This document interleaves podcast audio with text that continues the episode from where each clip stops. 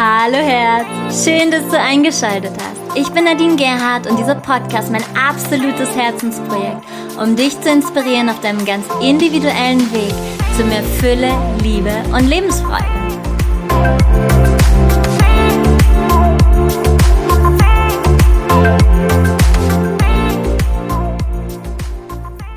Hallo, wie schön, dass du wieder eingeschaltet hast. Wer hätte gedacht, dass wir uns so schnell wiederhören? Ich freue mich sehr und heute geht es im zweiten Teil der Podcast-Serie wieder um das Thema der letzte Atemzug Rendezvous mit dem Tod mit dem Interview mit der wundervollen Andrea und der wundervollen Silke Freudenberg und mir.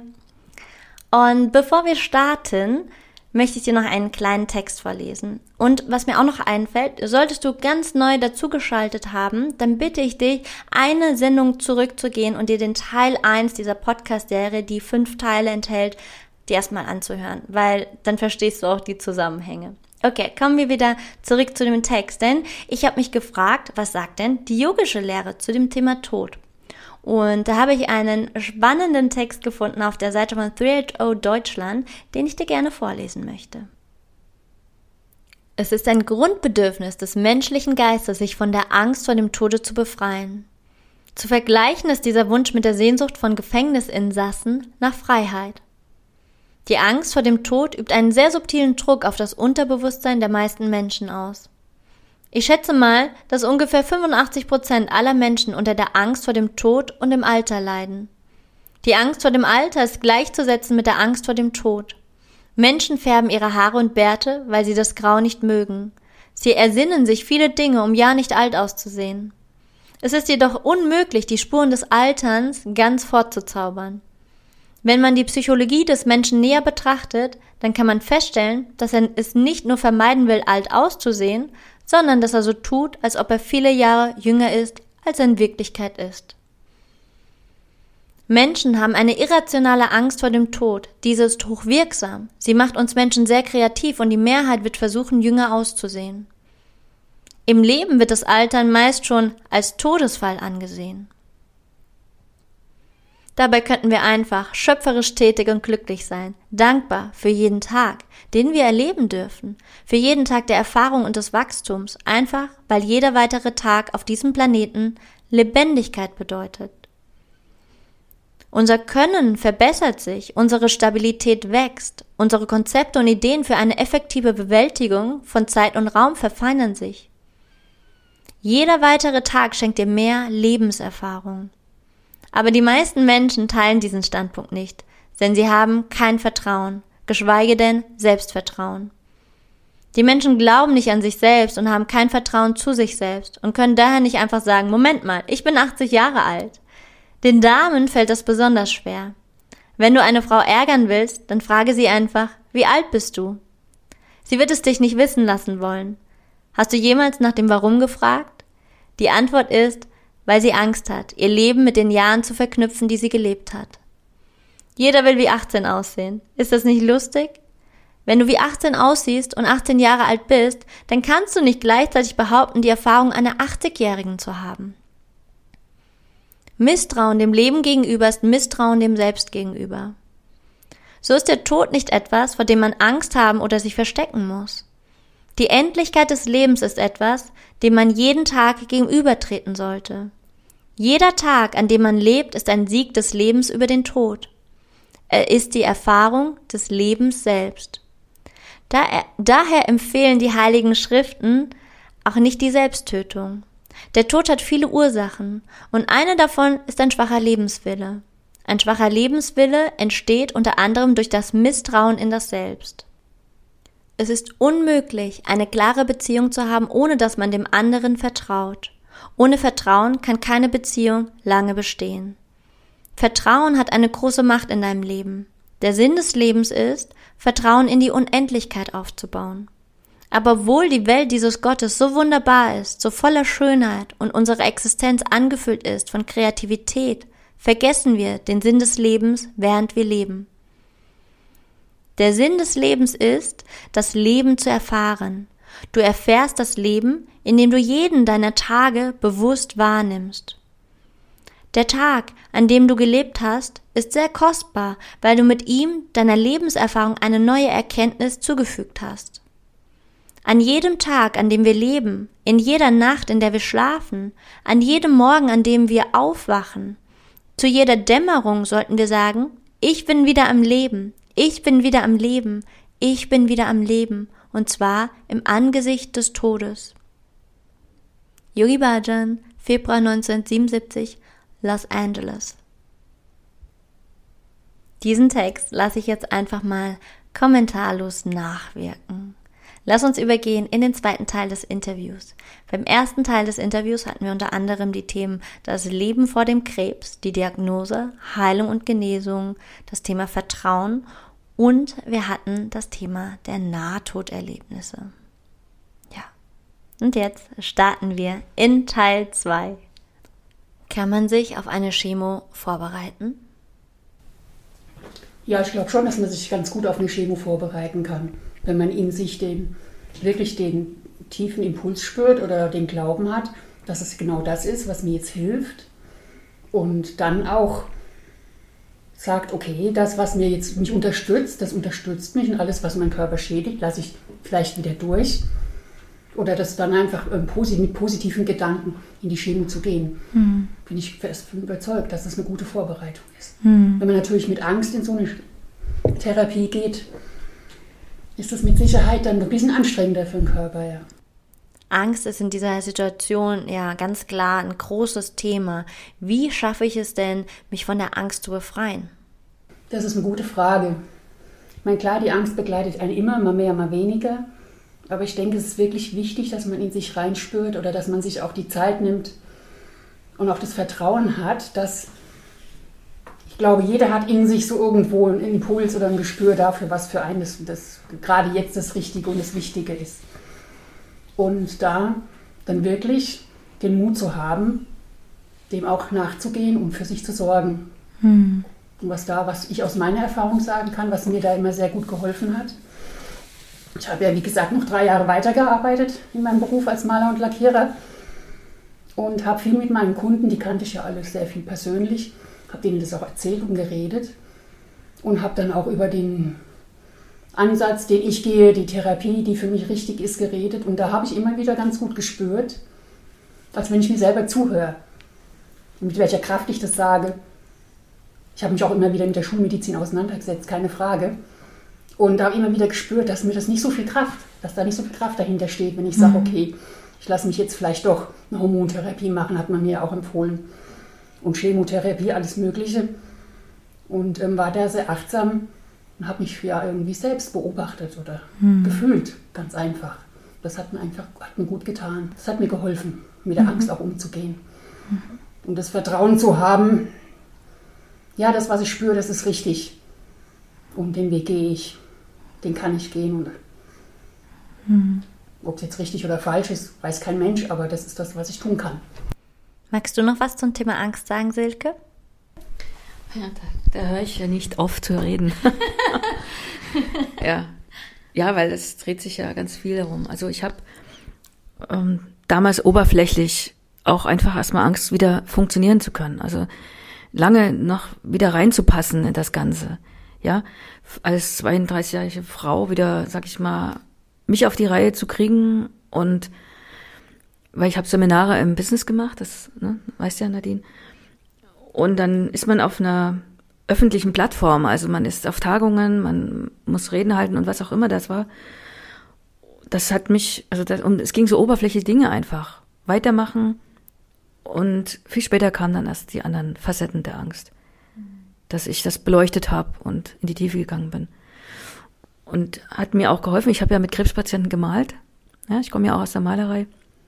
Und das waren schöne Projekte, auch das möchte ich empfehlen. Also mir hat die Kreativität geholfen und das habe ich weitergegeben. Also ich habe mit Krebspatienten aller Art gemalt, auch gerade die neu die Diagnose bekommen haben. Und da habe ich ja die Angst gesehen, die steht ja an den Augen. Und ich konnte es halt nachvollziehen, weil ich es durchlebt habe. Und es waren schöne Projekte, also wo, sag mal, der, die Teilnehmer einen Teil bezahlt haben, aber auch die Frauenärzte dann einen größeren Part bezahlt haben, dass die Frauen das nutzen können. Und solche Sachen, finde ich, fehlen, fehlen einfach. Das alles das über Selbstzahler ist, was Andrea schon gesagt hat. Weil diese Angst aufzugreifen, dass die Menschen diese Wut malen, diese Angst malen, diese Trauer, dieses Weinen, dieses, alles was da ist, mit den Gefühlen umzugehen, ja. Das finde ich eine wertvolle Sache, die mehr entstehen könnte einfach. Die Angst und die Wut malen hört sich richtig gut an.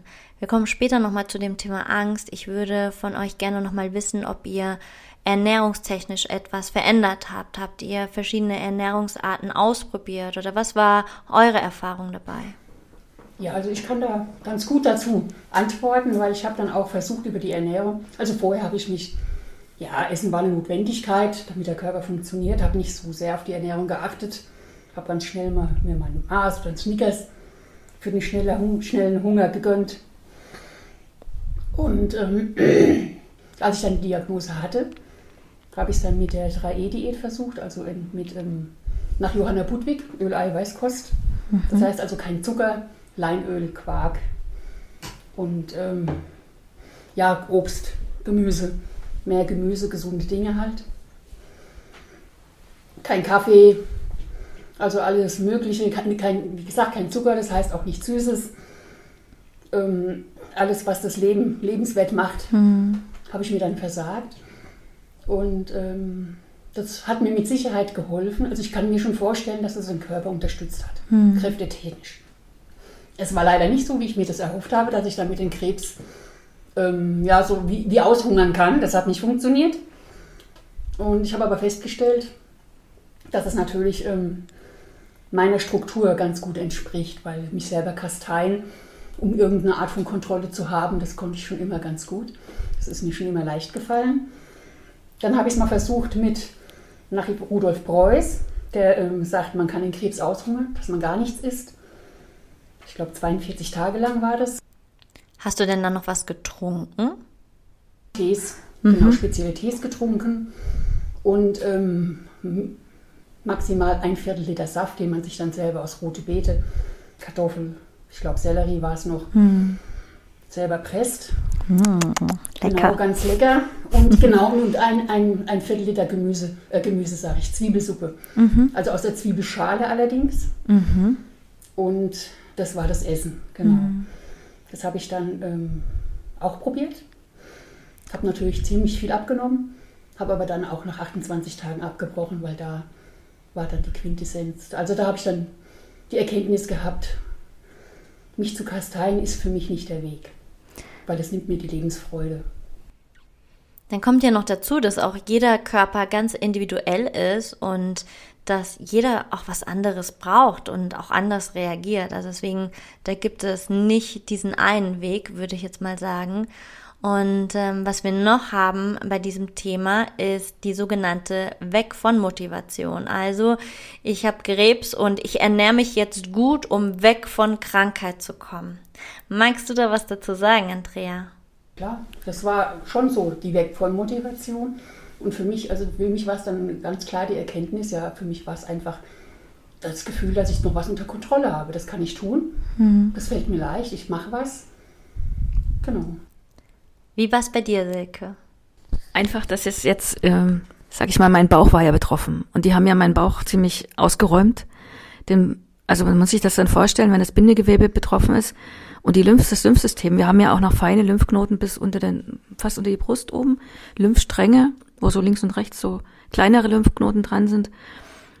Und das alles rauszuoperieren, das heißt, die kratzen jedes Organ ab von dem Feinbindegewebe. Es wird alles entfernt. Das ist eine einzige Wunde, der ganze Bauchraum. Das wird gewaschen, geföhnt, wieder getrocknet, reingetan. Der Darm liegt nichts mehr so wie vorher. Und was das mit der Verdauung macht, kann man sich erstmal vorstellen. Wenn da Luft eingeschlossen ist, ist es die Hölle, ja. Diese Luft, alles was da, das ist alles wund, ja. Ich habe nie gedacht, solche Schmerzen, dass man sich mit Schmerzen nicht arrangieren kann. Also man hätte mir geben können, ich hätte es genommen, nur dass die Schmerzen aufhören. Trotz meiner kleinen Kinder, die ich natürlich liebe. Also es war ich bin tagelang ohnmächtig geworden, einfach wegen Schmerzen. Und dann hat es lange gedauert, dass der Darm wieder arbeitet. Und dann war der zweite Schritt, dass dann alle lieben Eltern, also Verwandten, Freunde kommen an mit Büchern von Ernährung. Also ich hatte stapelweise Bücher und Einladungen zu Vorträgen. Obstkörbe ohne Ende und so weiter, ne? Alles gute Sachen. Und, und dann habe ich auch gemerkt, hey, der eine sagt, das ist gut, der andere sagt, das ist gut. Ne? Von den Fetten her, natürliche oder künstliche und was auch immer. Und ich habe dann angefangen, auf mich zu hören. Und es gibt vorher schon einen Satz von mir, was wäre die Welt ohne Käse und Rotwein? Und den habe ich dann beibehalten. Also ich bin Genießer. Ich heiße nicht umsonst Freudenberg. Ne? Und also ich habe auf nichts verzichtet. Und ich bewundere Andrea, dass sie das so diszipliniert gemacht hat, weil sicher wäre es mir auch manchmal gut bekommen, vielleicht ein Glas weniger Rotwein zu trinken oder ein paar Karotten mehr. Aber ich habe einfach, ja, was will mein Körper oder einfach Vertrauen auch da reingebracht, ja. Und das war für meine Eltern ganz schwer, ne, für meine Kinder auch. Weil die ja auch gesagt haben, wenn du das anders machst, das wäre viel besser. Weil die hatten ja viel Angst um mich. Mhm. Ja, also es war eine Gratwanderung, da wirst du ja bestimmt auch noch was dazu sagen. Mit den Angehörigen da umzugehen, das war, die Angst war ja permanent da von ihnen. Ne? Bei jedem Stück Käse, was ich essen wollte, ja, diese Blicke, die mich verfolgt haben und ich esse es trotzdem. Also, das war schon hart. Auf das Thema Angehörige kommen wir auf jeden Fall auch noch. Ich habe mich ja zu dem Thema belesen und da habe ich immer wieder gefunden, diese Diskussion und die Thematik darüber, dass wenn du äh, Bestrahlung, wenn du Chemo hattest, nach drei Monaten, dass ähm, Ärzte dann eben sagen, du bist gesund, du bist geheilt. Kann man das so sagen? Oder ja, was sagt ihr dazu? Was da auch noch nämlich an Einwand kam, dass dieser Satz, du bist geheilt, dass der falsche Hoffnung schüren würde. Ja, das ist ja richtig, dass Gedanken uns beeinflussen, was wir denken, ja. Das, ich komme ja aus den 90er Jahren, wo so dieses Positiv-Denken große Schule machte, Chaka Chaka, ich bin ein Held, ne, und ich kann alles und, und ich stehe da nie ganz dahinter, dass wenn wir denken, wir sind nichts wert, dann versteht das Unterbewusstsein das nicht mehr, ne? Also müsste es ja sagen, wir sind was wert. Funktioniert ja auch nicht immer. Dass Gedanken beeinflussen, das ist richtig. Also die Menschen Angst vergiftet das Blut. Also es ist wirklich so. Im Vertrauen, ins Vertrauen zu gehen und, und vertrauensvolle Gedanken zu denken, ist richtig. Aber das andere wegzudrücken, was ja dadurch passiert, wo es drüber gelegt wird, das funktioniert nicht. Ja, und das ist wirklich Schlagsahne auf den Müllhaufen legen, weil wenn unter dieser, ich bin jetzt geheilt, ein Anteil drunter ist, der man einfach dann, diese leise Stimme, die sagt, ja, vielleicht könnte es ja doch noch wieder dann bringt es nicht. Dann ist es wichtig, die sich auch anzuschauen. Also beides. Da erkennen wir ja schon direkt raus, dass da noch einiges mehr dahinter ist. Ich habe eine Frage von einem Angehörigen und die Frage ist, so tun als ob derjenige, der erkrankt ist, gesund ist oder nicht. Dieses Zuhören, den Raum zeigen, Raum halten, ja. Wir haben uns, wie wir uns getroffen haben vorhin, ne? Andreas sagt ja, dass das so schwer ist für Freunde, Bekannte umzugehen, weil sie einfach nicht, was sie sagen wollen, ja. Und es gibt da auch keine äh, richtige Empfehlung. Also vielleicht den Mut, Fragen zu stellen. Wie ist es dann für den Betroffenen? Also es bringt ja nichts, immer wieder zu sagen, ich bin gesund, ich bin gesund, ich bin gesund, wenn eben der besagte Misthaufen im Hintergrund weiterhin stinkt. Echt sein einfach authentisch sein. Da kann man einen guten Tag haben, sagen, es, ich, ich bin da durch. Und wenn ein Tag nicht so ist, dann zu sagen, hey, das ist, das ist jetzt die Wahrheit. Ja. Das ist einfach, sich selbst gegenüber ehrlich zu sein. Ja. Sich ehrlich zu sein, sich selber nicht belügen. Und auch den Mut zu haben, auszudrücken den anderen.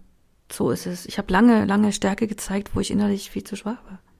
Und nach außen hin habe ich auch was drüber gelegt. Deswegen weiß ich ja heute, dass es nichts gebracht hat.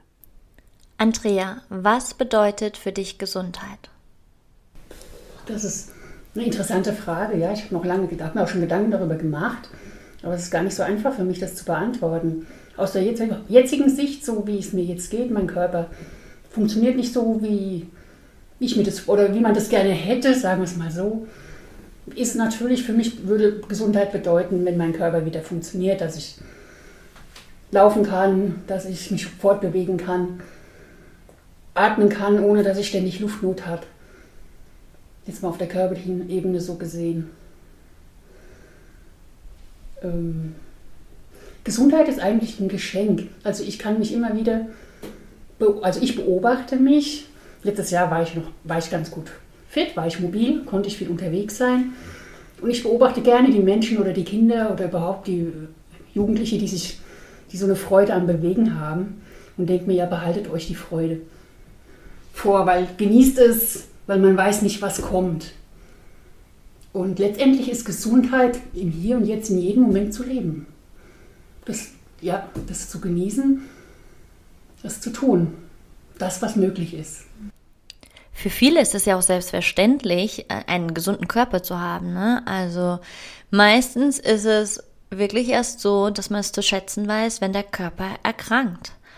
Und ich glaube, viele wundern sich, weil du hast erzählt, du hast Brustkrebs und irgendwie, wie, du kannst nicht mehr laufen. Das passt nicht so ganz zusammen. Kannst du uns da noch was dazu sagen, Andrea? Ja, also ich habe mir 2015 dann die Brust, die linke Brust entfernen lassen.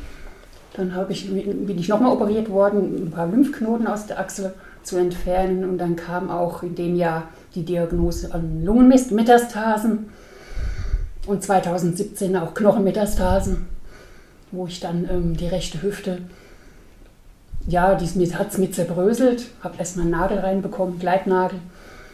Am Anfang 2017 und Ende 2017 habe ich jetzt ein künstliches Hüftgelenk drin und konnte dann letztes Jahr auch gut mitlaufen. Und im Moment ist es einfach so, dass ich ähm, körperlich ziemlich schwach bin jetzt nicht laufen kann. Also es macht keinen Spaß mehr zu laufen. Ich quäle mich, habe keine Kraft mehr körperlich und ja, die Luft ist halt ein bisschen knapp. Was ist deine größte Angst und was war deine größte Angst, Andrea? Also ich glaube, die größte Angst war, meine Tochter war damals 17 Jahre alt, als die Diagnose kam. Mein Sohn ähm, war schon älter, zwölf Jahre älter, glaubst du es, 29 quasi, richtig. Und ähm, ich hatte einfach Angst, meine Tochter zurücklassen zu müssen. Mhm. Weil mit 17 ist man natürlich noch in der pubertären Phase. Sie war auch schwierig, wusste nicht, was sie machen sollte. Hier eine Lehre abgebrochen, da eine Schule abgebrochen und und und. Und ähm, ja, das war eigentlich mit die größte Angst. Mhm. Die ich dann nochmal, genau. Dann letztes Jahr, wenn ich das noch sagen darf, oder ja. 2017, als ich die OP hatte mit der Hüfte, da habe ich auch nicht gewusst, ob ich ähm, die OP überlebe. Mhm. Und da habe ich mich dann auch schon mal von meinen Kindern verabschiedet. Und da war auch nochmal die Angst ganz präsent. Hat sich diese Angst mit der Zeit verändert? Ja, mittlerweile ist es so, dass ähm, ich, wir uns sehr nahe gekommen sind, auch durch die Krankheit. Und ich glaube auch meine Tochter sehr, sehr viel gelernt hat. Dadurch, so wie ich den Weg gegangen bin. Und ähm, ja, sehr viel reifer und sich gut entwickelt hat, wo ich jetzt sagen kann, natürlich setze ich mich immer mal wieder mit dem Tod auseinander. Wenn es einem so schlecht geht, man nachts keine Luft kriegt, bleibt das ja nicht aus. Aber jetzt könnte ich sie zurücklassen mhm. und wüsste, dass sie ähm, ja, ähm, gut, gut klarkommt. Mhm. Genau. Ja, du hattest mir aus dem Urlaub heraus, wo du mit dir warst, hast du mir so eine Sprachnachricht aufgenommen. Kann ich mich noch total dran erinnern, da kommen jetzt schon die Tränen. Das war voll schön. Hm. Was hat dir denn Druck gemacht? Oder ich warte mal, ich wiederhole nochmal. Ähm, was hat dir Druck gemacht? Finanzieller Druck, gesellschaftlicher Druck, die gute Mutter sein, ein Bild aufrechterhalten, funktionieren zu müssen. Das ist ja auch so dieses nach der OP wieder dieses Funktionieren, Maske auf und los bei vielen. Ja. Also was mir ganz viel Druck gemacht hat, war der finanzielle Druck. Ganz klar, ich war, war selbstständig, habe immer für mich alleine gesorgt. Und ähm, was mir noch viel Druck gemacht hat, meinen Beruf aufzugeben. Ich habe ihn geliebt, ich liebe ihn immer noch. Und ähm,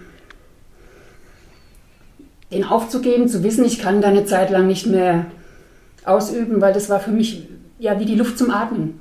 Der Gedanke, dass ich den Beruf nicht mehr ausüben kann, hat mir die Luft zum Atmen genommen. Und erst als ich mich dann 2015 für die OP entschieden habe, war ja klar, dass ich dann auch nicht mehr arbeiten kann, zumindest eine Zeit lang nicht. So dachte ich. Und ähm, da habe ich dann immer noch gemerkt, wenn Kunden angerufen haben, naja, warten Sie vielleicht mal ein halbes Jahr, wenn Sie wollen, dann kann ich Ihnen vielleicht die Wohnung renovieren. Und es hat mir jedes Mal die Luft zum Atmen genommen. Ich habe gedacht, ich muss sterben. Und ähm, das hat sich erst dann nach einem Jahr nach der Operation jetzt dann beruhigt, wo ich sagen kann, okay, ich kann den Beruf nicht mehr ausüben. Ich bin jetzt auch damit im Frieden, ich muss nicht mehr so schwer arbeiten.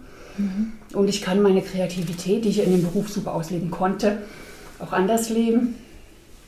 Also das hat mir ganz viel Druck gemacht, nicht mehr für mich selber sorgen zu können, Hilfe annehmen zu müssen, mhm. nicht in der Lage zu sein, für sich selbst ja, die kleinsten Dinge zu tun. Ich bin ja dann im Januar, als ich die erste OP hatte am Bein, einen Monat lang in die Kurzzeitpflege. Ich durfte das Bein nicht belasten. Also sprich, da ist man dann schon gezwungen, Hilfe anzunehmen. Und dieses, ja, auch um Hilfe bitten mhm. zu dürfen, mhm. das war am Anfang ganz, ganz schwer. Wobei ich ähm, das jetzt mittlerweile gar nicht mehr so schlimm empfinde. Aber für mich war das wie, ja, ich glaube, ich wäre zwischendurch lieber gestorben, als mich in diese Situation zu bringen, mhm. Hilfe annehmen zu müssen.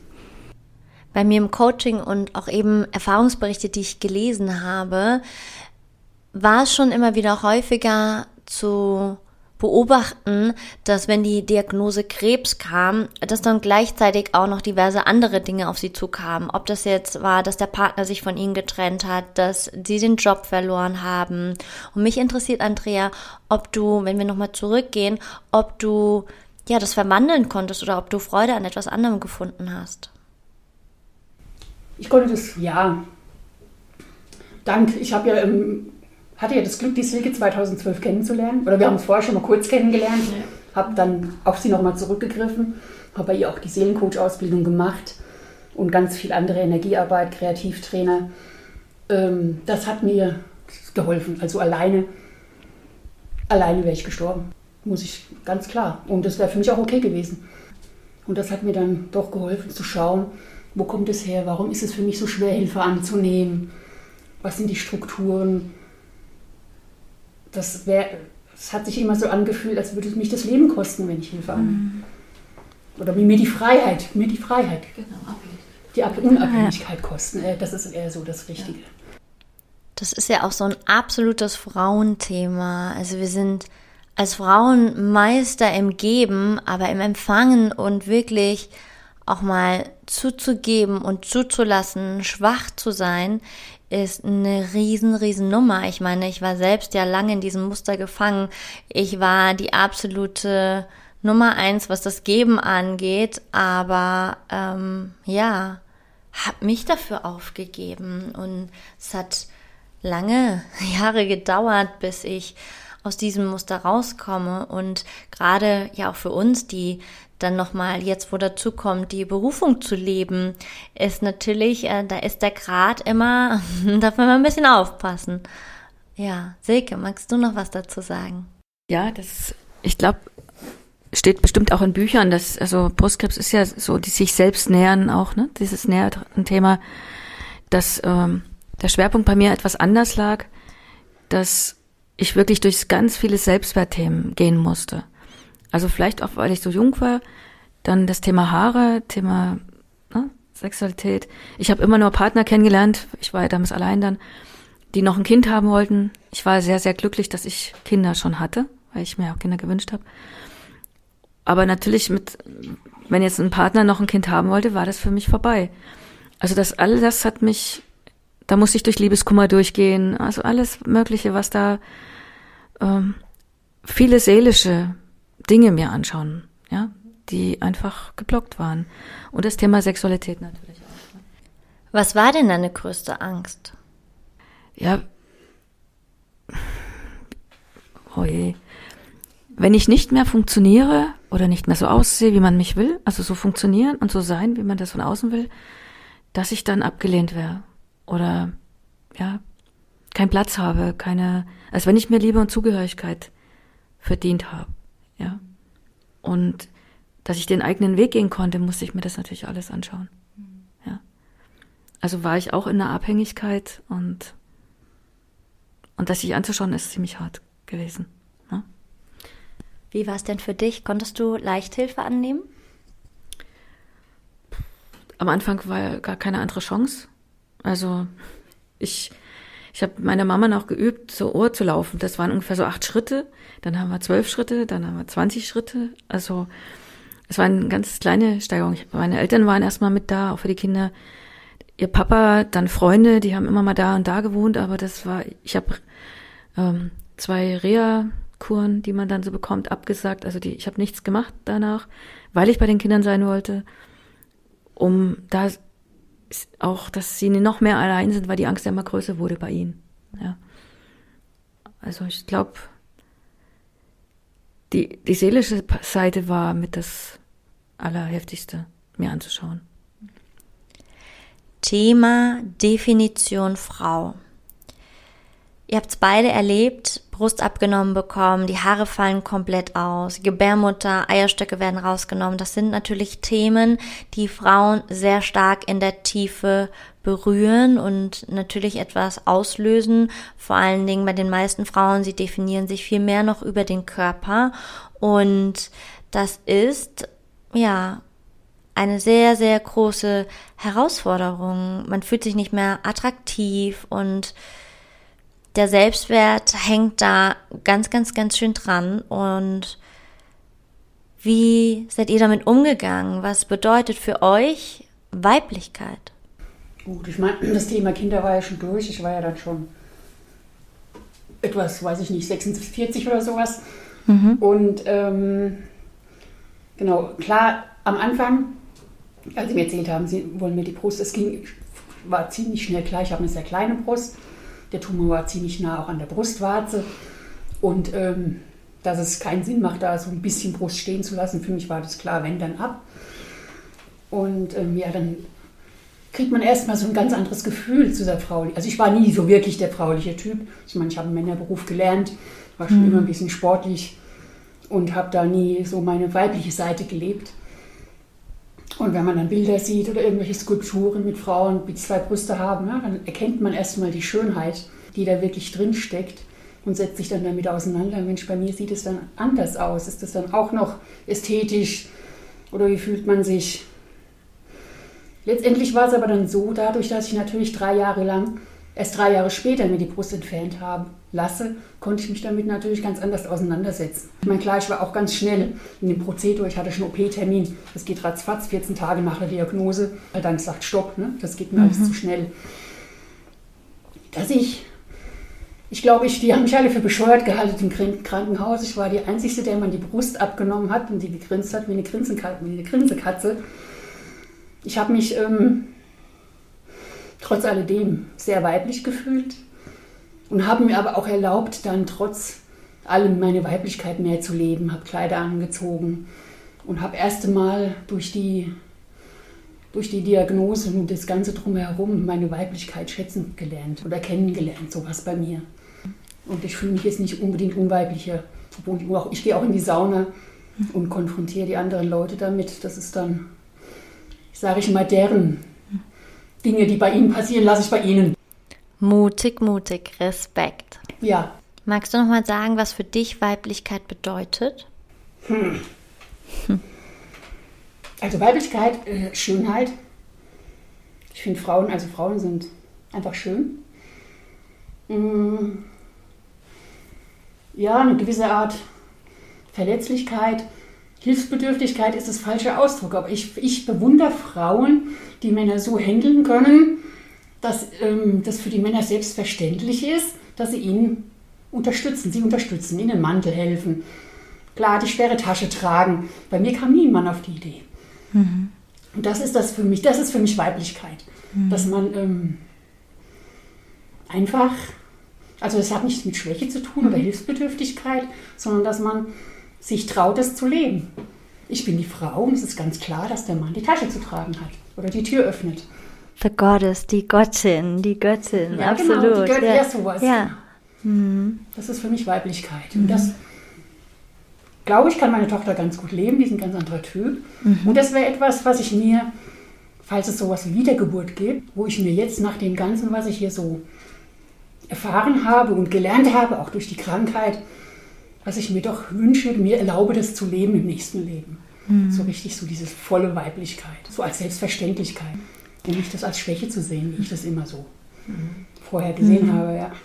Wenn ich das jetzt richtig verstehe, dann hast du deine Weiblichkeit früher abgelehnt und über die Zeit hast du dich jetzt mit deiner weiblichen Seite anfreunden können. Wie ist das passiert? Also was hat dir geholfen? Hm.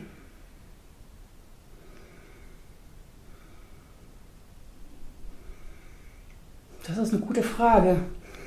Wie ist das passiert? Was hat mir geholfen? Ja, ich denke einfach durch die ganzen, durch den Lernprozess, den ich da gemacht habe, durch den Seelencoach, ganz klar, durch die Unterstützung da, genau. Schwäche anschauen. Ich sagen. Schwäche anschauen. Hm. Und ähm, ja, auch einfach, ja, ich glaube, im Seelencoach habe ich gelernt, das ist, glaube ich, der Schlüssel, fällt mir jetzt so ein, dass es nicht gefährlich ist, Weiblichkeit zu leben. Hm. Ich glaube, das war so irgendwas, was in mir war. Das ist ähm, eine Art Verletzlichkeit oder es könnte gefährlich hm. sein, ja. Ich habe in meinem Freundeskreis einige Frauen, die sehr, sehr weiblich sind, allerdings, also vom Äußeren sehr weiblich, aber sie leben ganz viel männliche Energie. Und meine Erfahrung hat gezeigt, dass sie in der Kindheit bestimmte Verletzungen erlebt haben, die ähm, dazu geführt haben, dass diese männliche Energie sich vor die weibliche Energie gestellt hat, um diese weibliche Energie zu schützen. Und das kommt öfter vor als gedacht. Ja, ja, kann ich auch nur bestätigen. Also ich habe auch in meiner Kindheit die Erfahrung gemacht, dass es nicht unbedingt ähm, vorteilhaft ist, wenn man die Frau ist und sich auf den Mann verlassen darf, muss. Mhm. Und dann eben der Mann eben nicht für die Familie sorgt. Aber letztendlich ist ja auch das, was wir mitbringen, was wir uns dann aussuchen. Ne? Ja, absolut. Genau. Aber das, das, kann man auch natürlich, hat sich auch durch meine Kindheit gezogen. Ja. Mhm.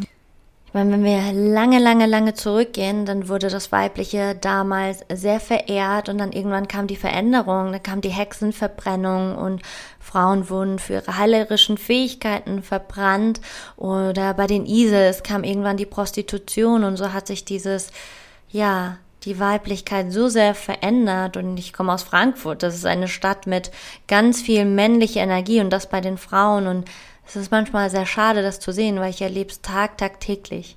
Ja, ich wollte zu Andrea sagen, weil ihr seht uns ja nicht. Ne? Mhm. Ihr könnt uns ja nur hören. Ja. Und Andrea habe ich jetzt, ne, wir haben ja schon gesagt, wie lange wir uns jetzt kennen, dass diese männlich-weibliche Seite, das hat für mich mit Härte und mit Weichsein zu tun. Ja, das ist also sich selbst gegenüber manchmal hart sein. Ne? Das kenne ich auch, ob man da viel oder wenig Busen hat. Ne? das ist, ich war zu mir auch sehr, sehr streng und habe mich überfordert, grenzwertig überfordert. Ja, das bis dem Körper jedes Licht gefehlt hat, weil man, dann wird man krank. Ja.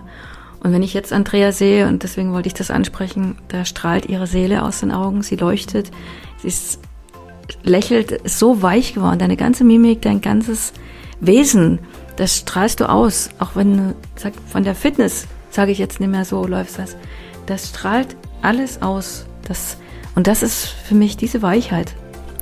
Ist weiblich. Das spüre ich, ja. Und da war ein langer Prozess mit Hingabe nötig. Also sich dem hinzugeben, das war lange Arbeit und Zeit. Ja, das stimmt. Ja, das ist schön zu sehen. Ja. Diese jetzt 40 Minuten habe ich die letzten Stunden zusammengeschnitten und gerade so reingespürt, was möchte ich denn jetzt sagen, juhey und hm, aber ist gerade einfach nur Stille da.